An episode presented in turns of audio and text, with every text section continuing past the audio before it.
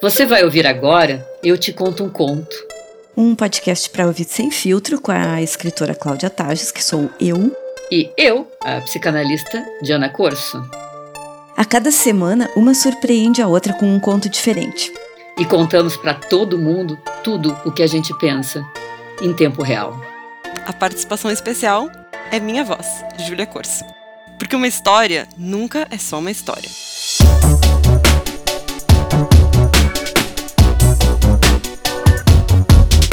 Eu acho que é uma tortura extra que eu gosto de ler o conto enquanto vocês estão contando para ver se vocês estão pegando todos os detalhes. Louco. Ah, se tu tortura as duas. ok. Assim eu torturo as duas, é. Ok, vai lá, Cláudia. Bom, uma mulher trabalhava num banco. Um dia voltando do trabalho, ela viu na vitrine de uma loja um casaco de pele de raposa vermelha. E deu um crush na hora, assim, ela ficou enlouquecida, foi a coisa mais linda que ela já tinha visto na vida dela. Importante dizer que era uma época em que as pessoas usavam pele sem o menor problema com isso, sem nenhum, nenhum dilema ético, né? E graças a Deus, graças a Deus esse tempo ficou para trás, mas aqui é importante no contexto. Bom, a loja estava fechada, ela foi para casa e chegou a sonhar com o casaco. Era a coisa mais ela nunca quis tanto ter uma coisa como aquele casaco, assim. Ela tinha uma vida tão previsível, uh, trabalhando no banco, atendendo pequenos clientes, as coisas mais comezinhas, né? E ter um casaco daqueles era como se fosse uma revolução na vida dela. Aí no dia seguinte, no intervalo do trabalho, ela foi até a loja experimentou o casaco. Ficou maravilhoso a vendedora falou: Ai, não é que eu queira puxar a brasa para o meu assado, mas realmente parece que foi feito para você. Ficou linda com esse casaco. Só que custava cinco vezes mais do que ela podia pagar. E não teria como comprar. Então a vendedora combinou de fazer em cinco vezes com ela. Quando ela pagasse três prestações, ela poderia levar o casaco. E ela ficou, fez as contas atrasaria a prestação do carro, venderia as férias, comeria menos, o que era até bom porque ela estava, acho que estava engordando mesmo, estava precisando emagrecer. Ela aceitou o trato. E a partir daí, todas as noites ela saía do trabalho e ia para a vitrine da loja ver o casaco. Era o que animava ela, a única coisa que deixava ela feliz na vida. Ela imaginava como ela seria admirada quando ela passasse com aquele casaco pela rua. Mas mais do que isso, ela gostava de uma sensação interna, assim, uma coisa de ela se imaginar com o casaco, ela feliz com ela. É, tinha menos a ver com o olhar do outro do que com o que ela uh, sentia com aquilo, assim, era íntimo, né? E ela andava tão animada que ela começou até a correr, nunca tinha feito exercício na vida. Logo ela estava correndo duas horas por dia e logo mais do que isso. E ela gostava de correr na cidade, mas o que ela gostava mesmo era de correr na volta de um bosque, de uma floresta, que imagina uma floresta da Tijuca, assim. Ela gostava de estar ali. Ali, correndo, os sentidos dela se aguçavam, ela, ela sentia o cheiro das, das árvores, da terra, ela imaginava os pássaros para além das penas, assim, e as lebres, as lebres tão tenras, ela gostava era daquilo. E ela começou a ter mais fome. Logo ela botou na conta de estar tá fazendo tanto exercício físico, né? Só que ao mesmo tempo que ela tinha toda essa fome, ela não, não nada despertava o apetite dela.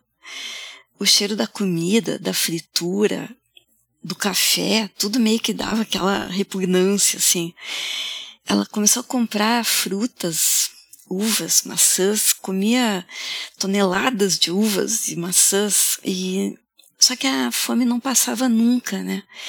E um dia ela foi convidada para uma festa, assim, e se animou um pouco, porque, ah, passar algumas horas sem pensar na minha fome, né? Se arrumou, passou um batom escarlate, pintou as unhas que estavam super compridas com algum esmalte risquedo, tipo, sei lá, beijo escarlate de sangue cigano, essas cores de esmalte vermelho, assim. E ela fez uma maquiagem que deixava o rosto mais dramático, mais longo, sei lá, e foi toda toda se achando. E daí quando ela estava lá na festa, até estava conseguindo se distrair, ela viu um, um naco de carne sendo cortado, assim, um rosbife. Mas ela pensou nesse nome rosbife e não fez nenhum sentido mais para ela. ela. Ela pensou se que era, que era uma carne, né? Uma carne crua. E ela imediatamente ela teve vontade de comer aquela carne, e, e, aqui eu vou ler. O gosto da carne quase crua, o gesto de cravar os dentes, de fazer saltar o sangue, o sabor do sangue na língua, na boca, a inocência de devorar a peça inteira, ela pensou, tirando outra fatia, e sentindo que pegar com a mão já era uma coisa inútil, ela tinha que cair de boca naquela carne quase crua, sangrenta. E a alegria que ela sentiu com isso, ela passou a noite feliz por causa disso, como há muito tempo não, não se sentia. E passou a noite dando vazão a essa alegria e pensando que assim que amanhecesse ela ia lá na loja buscar o casaco, porque estava no dia. Era o dia marcado para ela tomar, enfim, a posse do casaco. Depois de não dormir, não pregou o olho, foi buscar o seu casaco. E aí ela experimentou e se viu no espelho e levantou a gola em volta da cabeça e quase não reconheceu o próprio rosto. Ela estava magra, assim, estava tava diferente. E ela botou o casaco e já foi saindo rápido, porque assim, o medo dela era que não desse tempo de controlar o impulso de botar as mãos no chão e sair correndo, sentindo a pele de raposa vermelha como se fosse parte dela. E daí aqui eu leio. Foi difícil entrar no carro e dirigir até a entrada da floresta. Quando ela abriu a porta do carro, saltou sobre as patas, finalmente livre, sacudindo o dorso e a cauda, farejando o ar, o chão, o vento, uivando de prazer e de alegria, e assim ela desapareceu, embreando-se rapidamente para sempre na profundeza da floresta. E é isso. Diria Pincolestes, que eu nunca li. É que é, né, tem a loba, né, que nós somos essa loba indômita, né, que foi domesticada, etc, etc, etc. Tô aqui meio quieta, né, porque... Impactada. Impactada, né, e, e tu conseguiu, Cláudia Tages. Consegui. É, porque... porque eu acho que a ideia da devoração é uma coisa que é muito forte para nós a ideia de devorar e ser nós, devorado. Nós psicanalistas? Para nós mulheres, uhum, eu acho. Uhum. Essa coisa, porque eu fico pensando, né? É, a gente é sugada quando amamenta, a gente tem uma, o sangue no nosso cotidiano, a gente menstrua, a gente pare, tem a menarca que começa, o sangue que, que marca o nosso tempo, né? Então isso eh, nos, nos, conecta com uma espécie de essência corporal que, é, de que, que faz com que. Eu, eu, eu creio que não tenho dúvida que isso foi escrito por uma mulher. Eu ia te perguntar. Eu sei que eu sabia que tu ia fazer essa pergunta. eu ia te perguntar, tu tem certeza? Posso perguntar para os universitários? É, não, ainda não. Enfim, é, é, eu acho que também tem alguma coisa de animal no próprio desejo, né? Que a gente sempre deseja muito uma coisa e, e, e, e, sabe que de alguma forma, se a gente se entregar para o nosso desejo, a gente vai ser consumida por isso. Né? No fim das contas, todo desejo é uma espécie de crack, né? Que só que a gente não chega nesse ponto porque a gente busca uma, uma plenitude naquilo que a gente deseja, que se a gente atingir aquilo que a gente deseja, vai ser um orgasmo cósmico com, com a nossa identidade. Nós vamos nos tornar e ser e sentir tudo aquilo que a gente quer. Então, eu acho que nesse conto, a pele de raposa se transforma num orgasmo com o próprio desejo, num, num craque que te leva para uma viagem terminal até tu te tornar o próprio desejo, assim, né? Então, sei, ponderações malucas. Eu, pra mim, assim, eu, quando eu li esse conto, eu senti exatamente isso que a Diana falou, assim, essa coisa do desejo que te consome até a tua felicidade, ou não. Até o teu fim, né? Até o teu fim. Então, a Diana Corso estava certíssima. Esse conto foi sim escrito por uma mulher, Teolinda Gerson, uma portuguesa, uhum. que é eu não conhecia, incrível, maravilhosa. Tu me mandou esse conto faz dois dias e desde então não foi a única coisa dela que eu li, porque foi uma amor à primeira vista, amor à primeira, uhum. à primeira linha. Teolinda. Teolinda Gerson. Uhum, uhum. Amor à primeira leitura. é, tem algo aí. É, é uma autora um pouco de mais idade, ela tá viva, mas ela está com 81 anos já. Então faz sentido aquilo que a Cláudia falou, que se ela nasceu na década de 40, então que ela tenha. Um, é, enfim, uma relação diferente com a pele uhum. que a gente tenha, mas eu achei engraçado porque uh, a Cláudia fez esse disclaimer da pele, ah, mas é outra época, mas não tem absolutamente nada de cruel nesse conto, né? Não tem a crueldade da pele, porque ela não possui a raposa, a raposa possui ela. Uhum. Então não é como se uma raposa morresse para fazer o casaco. Não, uma raposa nasce, uma raposa toma ela pra. possui ela através do casaco. Então eu. Por mais que tenha essa referência antiga, o conto ele não fica antigo. Porque é, isso é, é eterno. Essa, essa conexão de mulher e, e enfim, o conto é maravilhoso, tá? Mas a voz da Cláudia Tages com requintes brasileiros de. do nome do esmalte, ele fica melhor ainda. Ele ah, fica tá. melhor ainda. Tu lembra? A Júlia não há de lembrar porque é um, é um filme antigo. Tu lembra um filme chamado A Marca da Pantera? Cat People, Natália, na, uh, Anastácia Kinski. Natasha Kinski, exatamente. É, isso. Uma mulher que, que se, trans, se transmuta uhum. em pantera e ela vai consumindo o seu, o, uhum. seu, o seu amante, né? Sim, é... sim, é, eu não tinha me lembrado, mas sim. E tinha uma música maravilhosa do David Bowie. Não, o filme é, é perfeito. Adorei, Como é era o é. nome do filme em inglês? Cat lembra? People. Cat People. Uhum. Era, né? Uhum. Não sim, sei, não me lembro. Né? É, eu acho que, acho que sim. Agora eu não tenho que certeza. em português foi traduzido por A Marca da Pantera.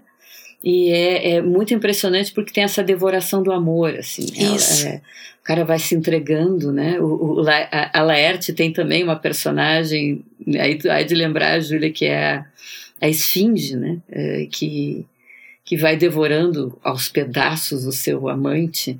Então tem é, é, bem interessante porque a esfinge devora, né? E a pantera devora e essa uh, essa raposa é uma raposa raposa devoradora. Por isso que eu digo tem alguma coisa uh, que é ligada ao feminino que eu não queira, não estou querendo ser kleiniana aqui no sentido de, de, esse exagero da teoria kleiniana, né, de que tudo é devorar ou ser devorado, isso é coisa de psicanalista, mas tem algo muito associado à, à devoração, né? talvez porque de algum jeito a gente entrou naquela barriga, né? Então as crianças fantasiam que entraram naquela barriga sendo engolidas, e que outra forma uma criança vai pensar na ignorância de como é o sexo, que o irmãozinho foi parar na barriga da mãe. Ela deve ter comido.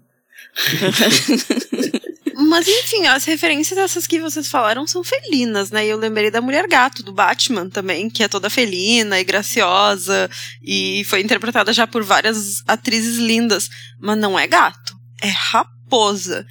É um, tem uma escolha deliberada aí de raposa, e eu acho a raposa não tão presente na ficção, assim, na. E não, é, e não tão relacionada ao feminino normalmente quanto os felinos. A raposa é caçada, né? Ela é, ela é, é esperta, é caçada. mas ela está sempre na ficção no lugar da caça, né?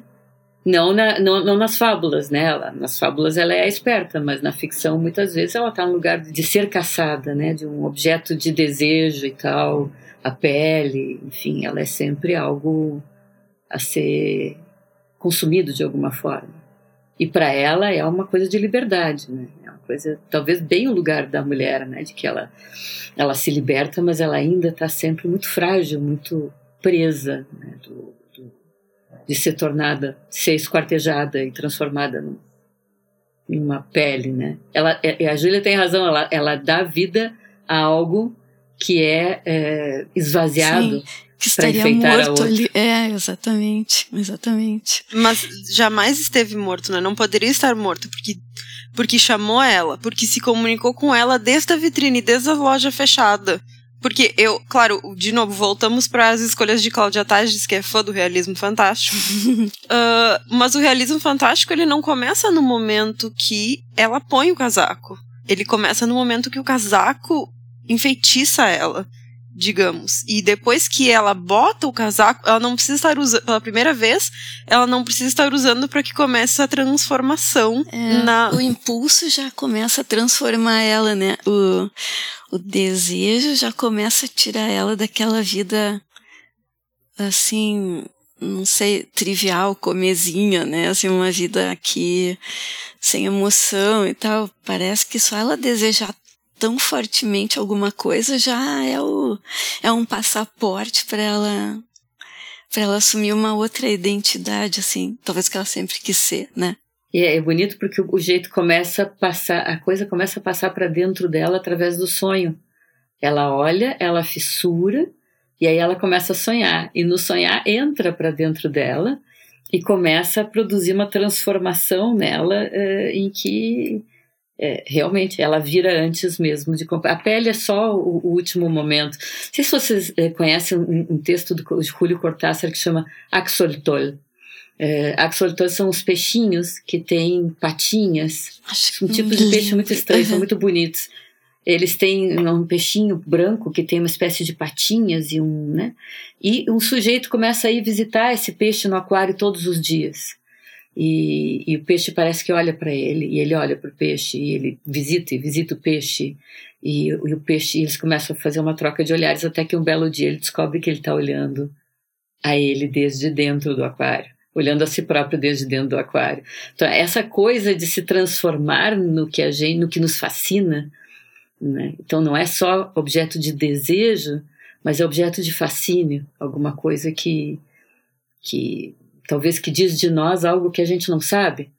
Né? Por exemplo, se a mulher não sabia dessa sensualidade, dessa voracidade latente, ela ela estava totalmente adormecida, né? até que foi olhada pelo casaco, como o Axolotl uhum, olhou para os peixinhos. Pro, pro, pro, né, o Axolotl é o nome do peixe, um peixe mexicano, olhou para o cara e, e, e ele eh, se sentiu olhado a ponto de se transformar naquilo. Né? Então, tem uma coisa de dentro e fora que é muito bonito. É, é, é.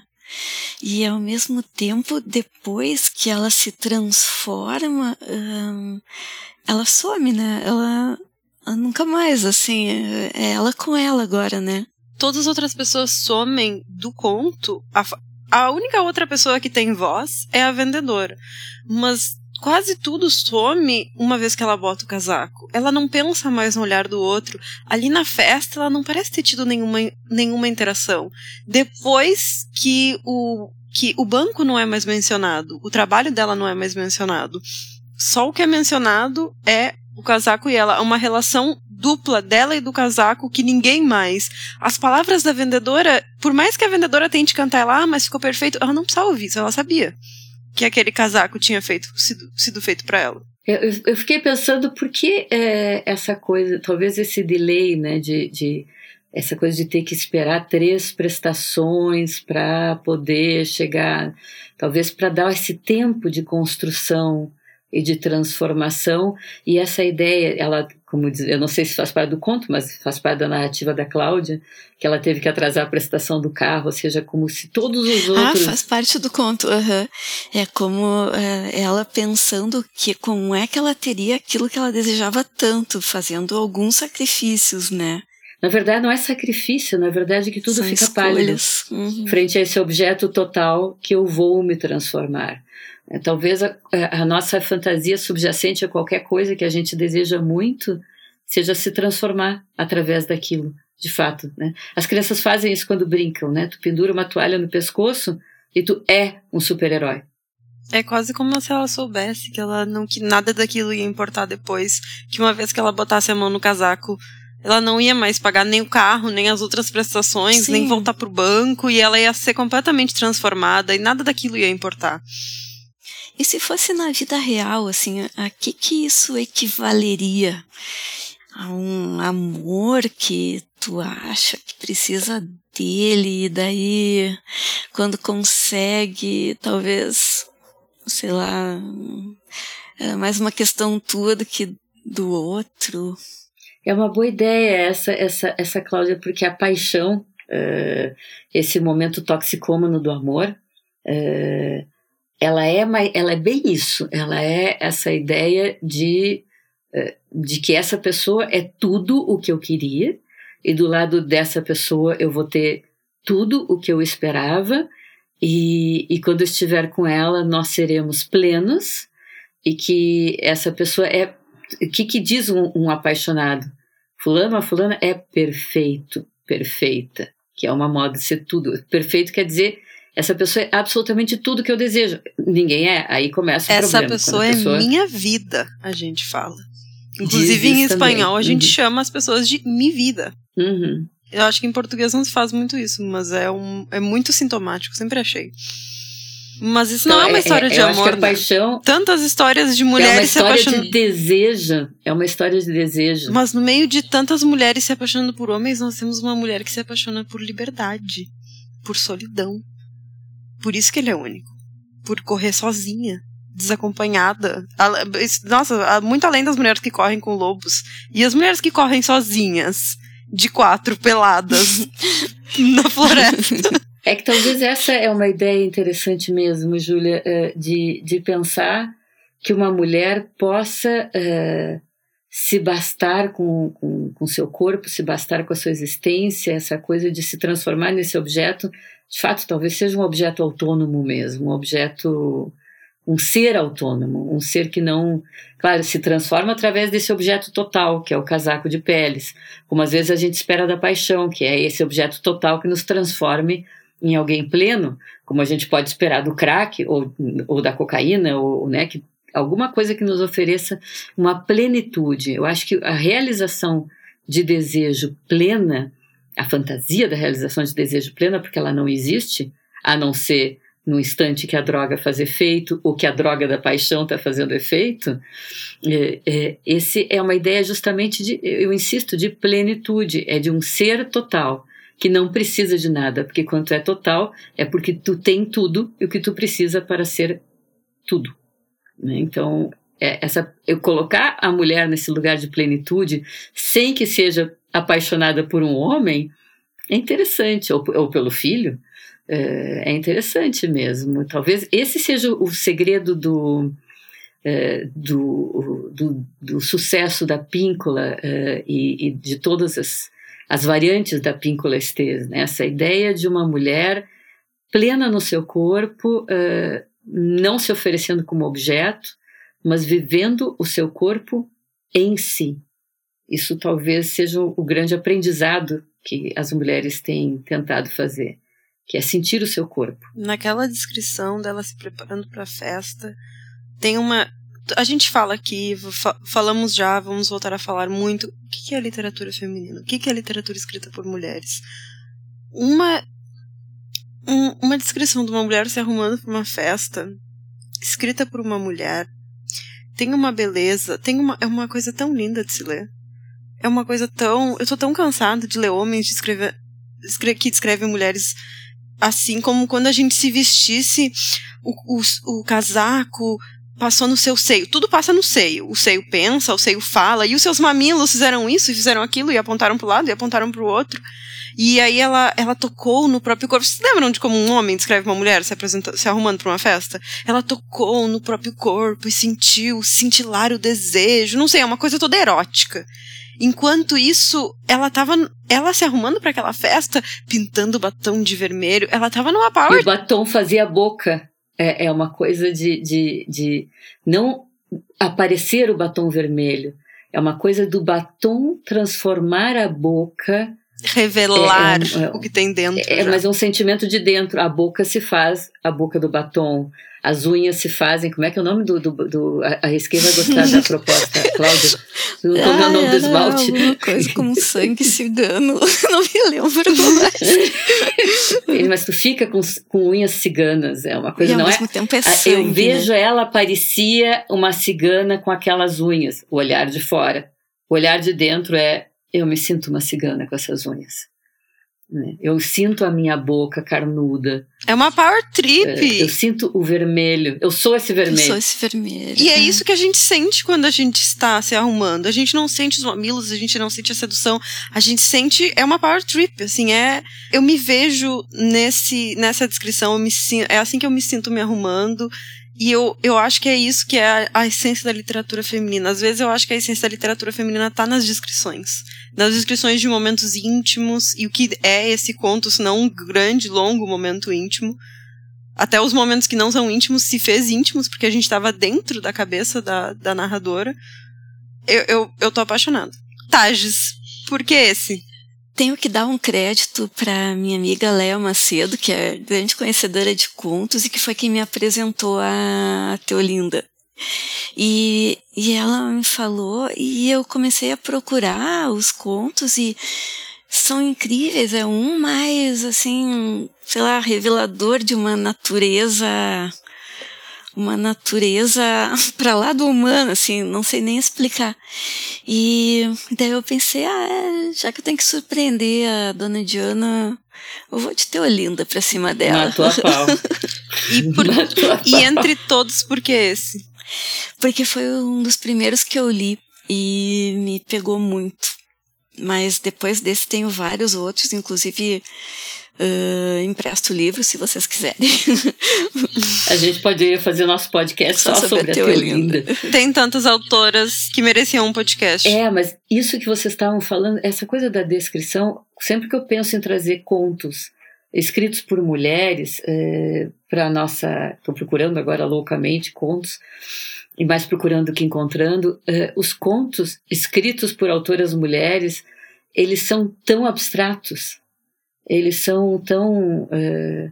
Ontem eu estava lendo o, ensaio da Virginia Woolf para um debate e, e descobri é, por que, que aquela, é, aquela maravilhosa ideia de uma livraria para mulheres se chama Gato Sem Rabo. Essa livraria de São Paulo, muito bonita a ideia delas.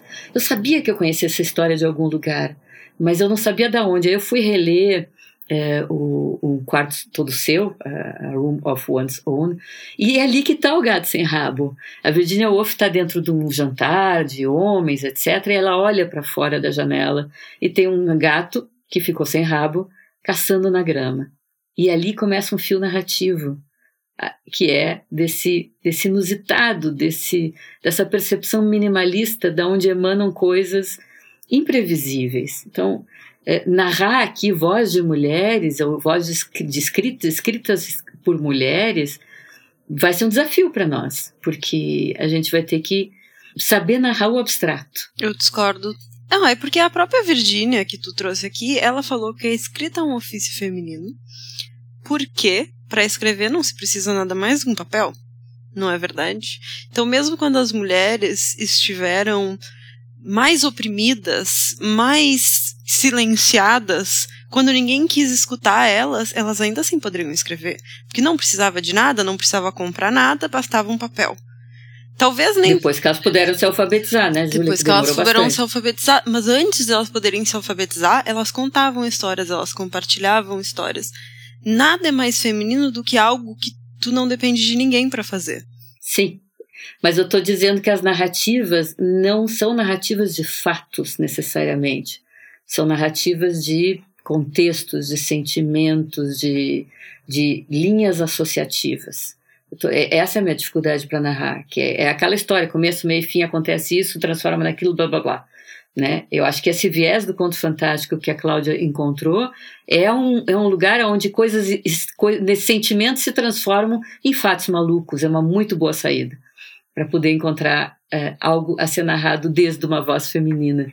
Muito bonita essa, essa, essa tua saída, eu acho que eu vou tentar. é que, digamos que o, o, o mundo feminino é fantástico. E digamos que faz todo o sentido do mundo que as narrativas femininas tenham, não tenham começo, meio e fim, porque o cérebro, nosso cérebro não funciona com começo, meio e fim, né? Essa história de começo, meio e fim é coisa de homem. Principalmente o fim. Bom, mas esse, nós aqui. Esse povo chato que, que, que gosta, quer me dizer onde começar e onde terminar e imaginar. É, eu lastimo dizer, mas nós aqui temos que chegar ao nosso fim. E, infelizmente, da próxima vez eu vou ter que achar um conto tão legal quanto os que a Cláudia acha. Eu espero fazer Todos os que vieram já de ti foram muito bons e Acredito que tu vai me fazer ah, é. uma pegadinha na próxima edição. Ok. Virar. então, gente, Cláudia Tages contou um conto para Diana Corso. Nossos outros episódios já estão no Spotify, dá para nos escutar na coluna de terça. Para saber mais informações sobre os episódios, dá para me seguir lá no Instagram, @imperatrizjuk ou arroba Diana Corso ou arroba Cláudia Tages e arroba coluna de terça. Pessoal, até a semana que vem. Até a semana que vem. Até a próxima, se ninguém aqui virar raposa.